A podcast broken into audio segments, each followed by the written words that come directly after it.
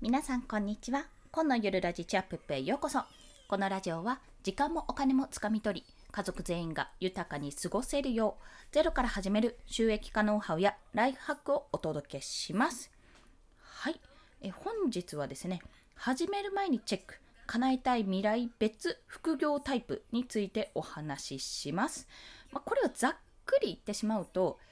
もうキンキンにお金が欲しい。もうすぐにもうこれじゃこのままじゃ足りないダメダメ欲しいっていう方と1年ぐらい1年2年ぐらいかけてじっくりとその仕組み収益の仕組みを作っていきたい。要は側近性が高いか低いかによってやることが変わるよっていうそんなお話をさせていただきたいと思います、ま、早速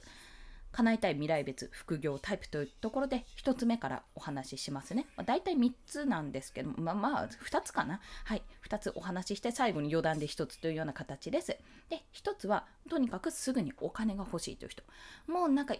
赤字だ、カツカツだ、どうしたよっていう感じる方ですね。まあ、そんな方で、本業はあるので、本業はいます。ちょっとやめるには厳しいけども、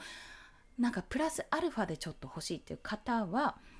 まあ、今すぐ始められるとしたらクラウドソーシング、まあ、クラウドワークスとかランサーズとかのクラウドソーシングですね。お家で手軽に副業というような形でやれます。あとは、まあ、単純にアルバイト。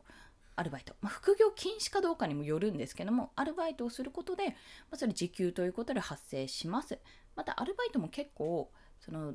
例えばコンビニとか例えば接客ファミレスとかのアルバイトももちろんあるんですけどもそうじゃなくて自宅でできるアルバイトっていうのも結構あるんですよ。内職というより内職に近いものもあるのかな。そういった形で探せばあるので、まあ、そちらで探すのもありです、まあ、単発のバイトもあります。あとは最後がメルカリとかで不要品を売ること。不用品販売っていうのかな？不用品売却というような形ですね。自分が今持ってるものを売却するっていうような形だと、まあ、これも側近性が高い。ブックオフとかそれこそ古本屋とかに自分の持ってた本を売るとかゲームを売るとかそういった形でやるとまっすぐにとにかく換金はできます。というような形ですね。ただ、まあ、これを聞いててお分かりの通り、クラウドソーシングは別として、アルバイトもそうなんですけども、基本的には側近性ってあまり続かないんですよね。まあ、アルバイトもできなくないですけども、例えば本業やってアルバイトやって、手だと結構やっぱ体に負担がかかってしまうで自分の欲しい金額プラス5万って結構ね月に5万稼ぐって結構な量なんですよ仕事に換算すると時給1000円とかそういうとことに換算すると結構大変なので、まあ、ちょっと体力に自信がないと厳しいんじゃないかっていうのとやっぱ時間を費やしてしまうってところが大きいです。はい、まあ、ということでできればもし時間があって始められるということであればすぐにお金は要は必要なくてもゆくゆくはこれは足りなくなるなとかちょっと今のうちに何かしらこう自分で収益の仕組み化を作りたい、まあ、仕組みとして作っていきたい。1年2年後でもいいっていう方がいたらもうこれは Web コンテンツを作るってことにつきます、まあ、大体 SNS の運用かブログかまあ、もしくは音声配信ですね。音声配信の収益化っていうのがちょっと今難しいかもしれないんですけども、まあ、これは手軽に始められるのって、そのなんていうのかな、資産としてはまだまだ未知数なところが実を言うと多いんですが、やってみる価値はあると思ってるので私はやっております。まあ、話すの好きですしね。あとは SNS の運用とブログはもう本当にこれはコツコツコツコツ毎日やっていくような形になります。というのは、まあ、どうやって仕事になるかというとパターンとしては、まあ、SNS、Twitter のパターンで言うと Twitter の場合はアカウン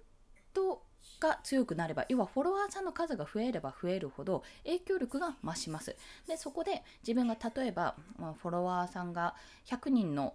方よりも1万人の方の方が一つ何かを言う一つ何かをじゃあ商品を紹介するにあたってもその拡散の仕方広がりの広がり方が全くもって違いますよね。なので例えばですよ。例えばアフィリエイトリンクを貼ったあこれすごい良かったからおすすめっていうものを、まあ、オーディブルでも何でもいいです。オーディブル本をじゃあ1冊こう紹介するとしましょう。禁断の文章術とかねもうよく紹介されてるんでそれをやるとしたらやっぱりフォロワーさん100人のアカウントよりも1万人のアカウントの方が拾われやすくて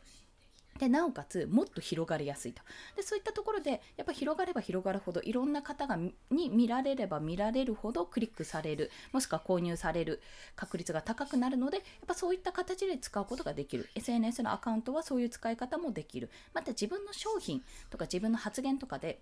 も広がるのでもしゆくゆくは自分の商品を作ることになったらもうそれもいろんなところにこう広告として自分のアカウント自身が広告としてそれを情報を広げることもできますしなおかつ、まずそこまでの1万人のアカウントを作ったら、1万人、フォロワーさん1万人のアカウントを作ったら、そのノウハウを本とかにすれば、それこそ売れると思います。そうですね。教材とかにすれば、そこも売れるかと思いますので、そういった使い方もできます。で、ブログもまあ、アフィリエイトリンクを貼ったレビュー記事や、まあ、アドセンスですね。Google のアドセンス広告。あの自分のも見ている広告によってこう変わる。あのちょいちょい挟まってくるやつあるじゃないですか。あれをつけることによって、まあ、ブログがどんどんどんどんいろんな人が来るようになる、あの1ヶ月間のビュー数ですね。PV 数が増えていくとその広告を見る可能見る方も多くなったりクリックする方も多くなったりしてそこから収益が出る。また先ほど言ったような1万人のアカウントですね。1万人のフォロワーさんがいるアカウントで発信するようにブログも1万人月に1万人10万人とか見られるようなブログになれば見られれば見られるほどやっぱり、えー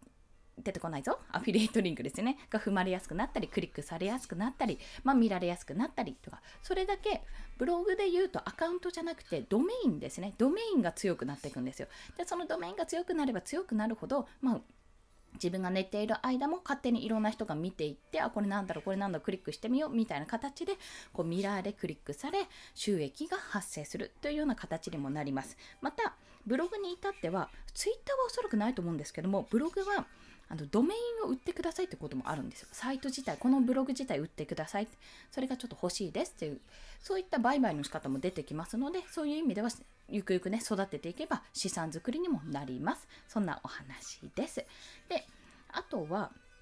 まあ、この収益の仕組み化っていうのをできれば行っていきたいんですけども、やっぱりそんなね、そんなね、今すぐお金が欲しいっていうこともあると思うので、ここはバランスよくやっていくと良いです。バランスよくやっていく上でやっぱりゆくゆくは自分が例えば副業で何万稼ぎたいとか1万稼ぎたい5万稼ぎたい10万稼ぎたいっていうようにおそらくその1万5万10万によって変わっていきます。1万円だったら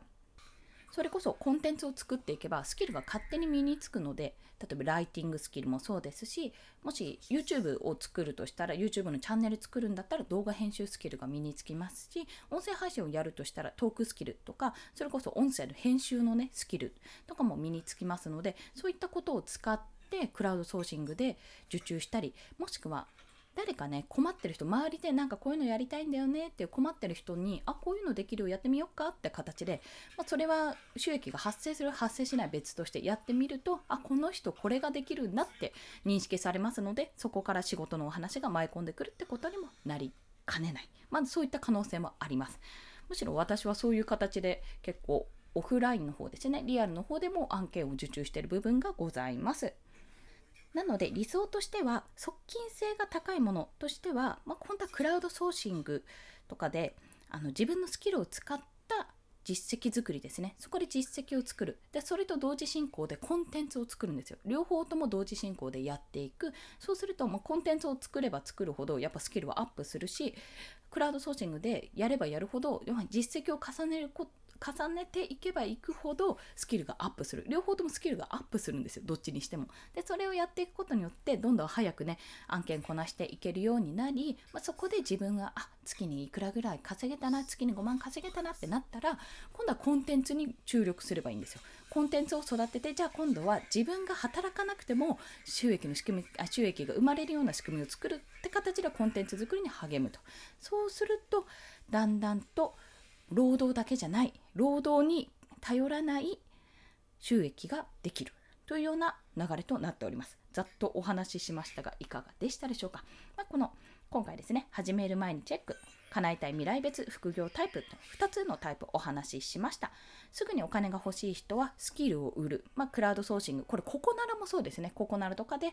あのスキルを売ってみると。まあ、特に自分がスキルわかんないなって方はアルバイトを始めてみるとか、単発でも良い。メルカリなどで不用品を販売することもありだと。はい。ただ側近制のものは基本的にやっぱ労働時間との引き換えになってしまうので、まあ、ここを解決するのに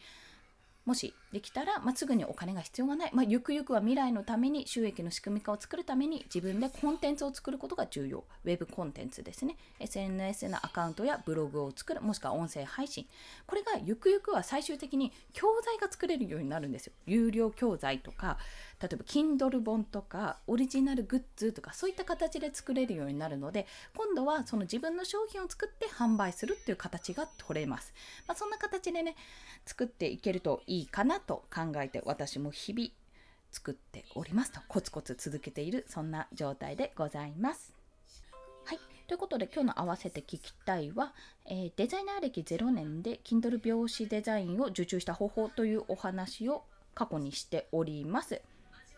これもですね私は最初にコンテンツから入ってるんですけどももっと遡るとちょいちょい、まあ、頼まれて作っていたポスターポスターというかチラシかなフライヤーがあったので、まあ、そういった経験から実はこうデザイン歴0年で Kindle 表紙 Kindle 本の表紙ですねのデザインが人のですよ自分のじゃなくて人のを作れたっていうところにつながっているそんなお話をしておりますのでもしよろしければ参考にしてください。それでは今日もお聴きくださりありがとうございました。この放送いいねって思われた方、ハートボタンもしくはレビューなど書いていただけると嬉しいです。また、スタンド FM では朝昼晩と1日3放送しておりますので、フォローしていただけると朝昼晩と通知が飛びます。よろしければお願いいたします。はい。ということでですね、ジメジメして嫌な感じでございますが、今日も一日まだまだありますので頑張っていきましょう。コンでした。ではまた。